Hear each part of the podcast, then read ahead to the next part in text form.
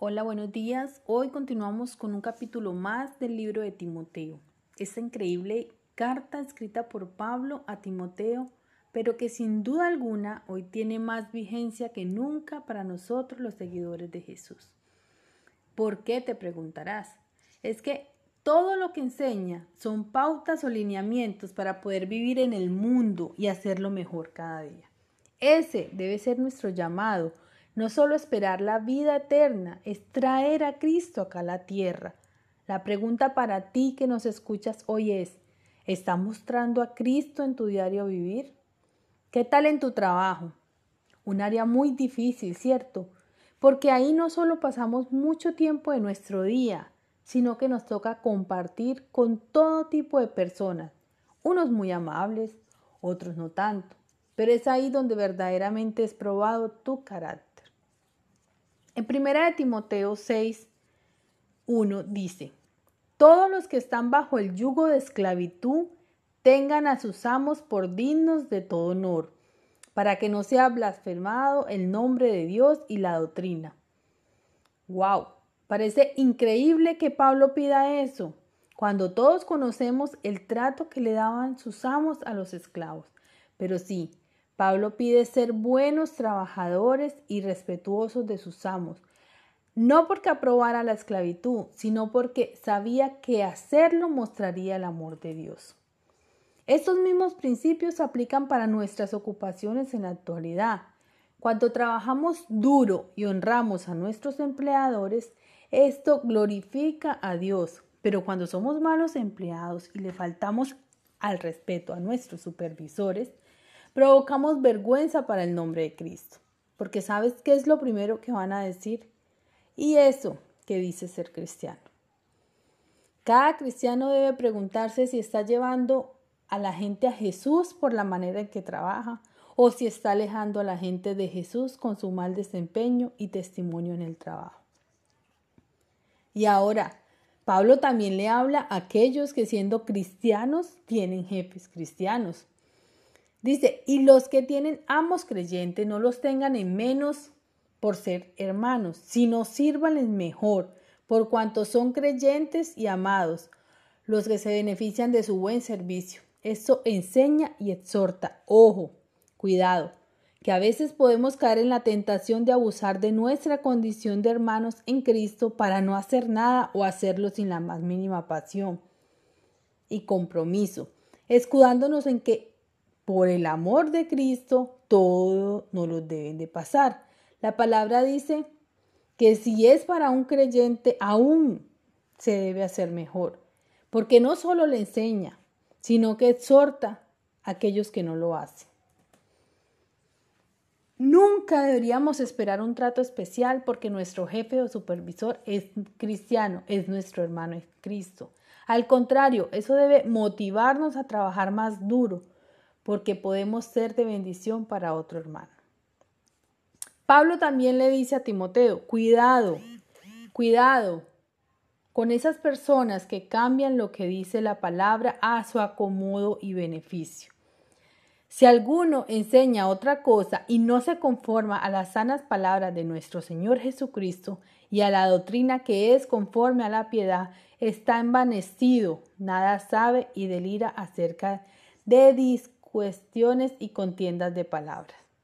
Esto describe a los que hacen mal uso de la palabra de Dios.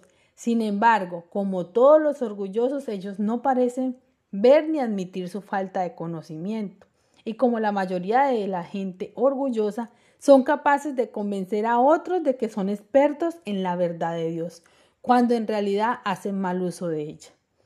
Los que hacen mal uso de la palabra de Dios podrán ser debatientes expertos en la doctrina que les apasiona en el momento. Pero su deseo de estar debatiendo constantemente algún aspecto de la doctrina muestra su falta de disposición a recibir la verdad con humildad.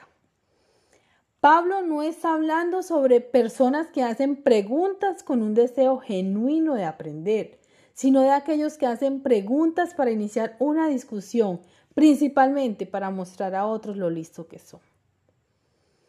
De estas discusiones nacen envidias, pleitos, blasfemias, malas sospechas, disputas necias de hombres corruptos de entendimiento y privados de la verdad. Su presencia en el cuerpo de la iglesia es la fuente de todo tipo de divisiones y descontentos. Y aunque parezcan ser expertos en la Biblia, en realidad dañan a la iglesia de Dios. Por lo tanto, Pablo advirtió a Timoteo, apártate de tales. Pablo también le habló a Timoteo acerca de aquellos que toman la piedad como fuente de ganancia. Esta es otra característica de los que hacen mal uso de la palabra de Dios. Su interés hacia las cosas de Dios no está totalmente centrado en darle la gloria a Dios, sino que están en parte motivados por el deseo de abundancia y comodidad. El contentamiento va más allá de las cosas materiales. Solo podemos encontrar contentamiento cuando nuestros corazones están arraigados en las cosas eternas y el contentamiento es esencial porque muestra que estamos viviendo con una perspectiva eterna, no solo tratando de agregar más plumas a un nido terrenal. Dice la palabra, porque nada hemos traído a este mundo y sin duda nada podremos sacar. Así que teniendo sustento y abrigo, estemos contentos con eso. Porque los que quieren enriquecerse caen en tentación y lazo y muchas codicias necias y dañosas que hunden a los hombres en destrucción y perdición, porque raíz de todos los males es el amor al dinero, el cual codiciando algunos se extraviaron de la fe y fueron traspasados de muchos dolores. El deseo de riquezas es más peligroso que las riquezas mismas, y no son solamente los pobres los que desean ser ricos, los ricos desean ser más ricos, y ojo, pobre no significa piadoso, ni rico significa impío, ni tampoco lo es al revés. Hubo muchos hombres excepcionales en la Biblia que eran increíblemente ricos, tal como Abraham, David, Salomón. Este deseo de riqueza tienta a nuestro corazón y lo aleja de las riquezas eternas y nos atrapa en una trampa de la cual poco podemos escapar siempre soñando con riquezas y siempre poniendo nuestro corazón de ellas. Porque raíz de todos los males es el amor al dinero. El amor al dinero puede motivar a cualquier mal en esa tierra. No hay pecado que no pueda ser cometido por el bien del dinero. Ojo, porque muchas veces han sacado este texto del contexto promoviendo una falsa humildad y votos de pobreza. El dinero no es el problema, el dinero no es lo malo. Lo que sí es terriblemente malo es amarlo por encima de todo y vivir solo para conseguirlo, dejando de lado nuestro propósito y nuestro llamado. O peor aún, pensar que el dinero nos hace superiores a los demás. Piensa un momento, ¿dónde está tu tesoro? ¿Cuál es tu mayor riqueza? ¿Qué te hace realmente feliz? Si tu respuesta es Dios, ahí está tu corazón.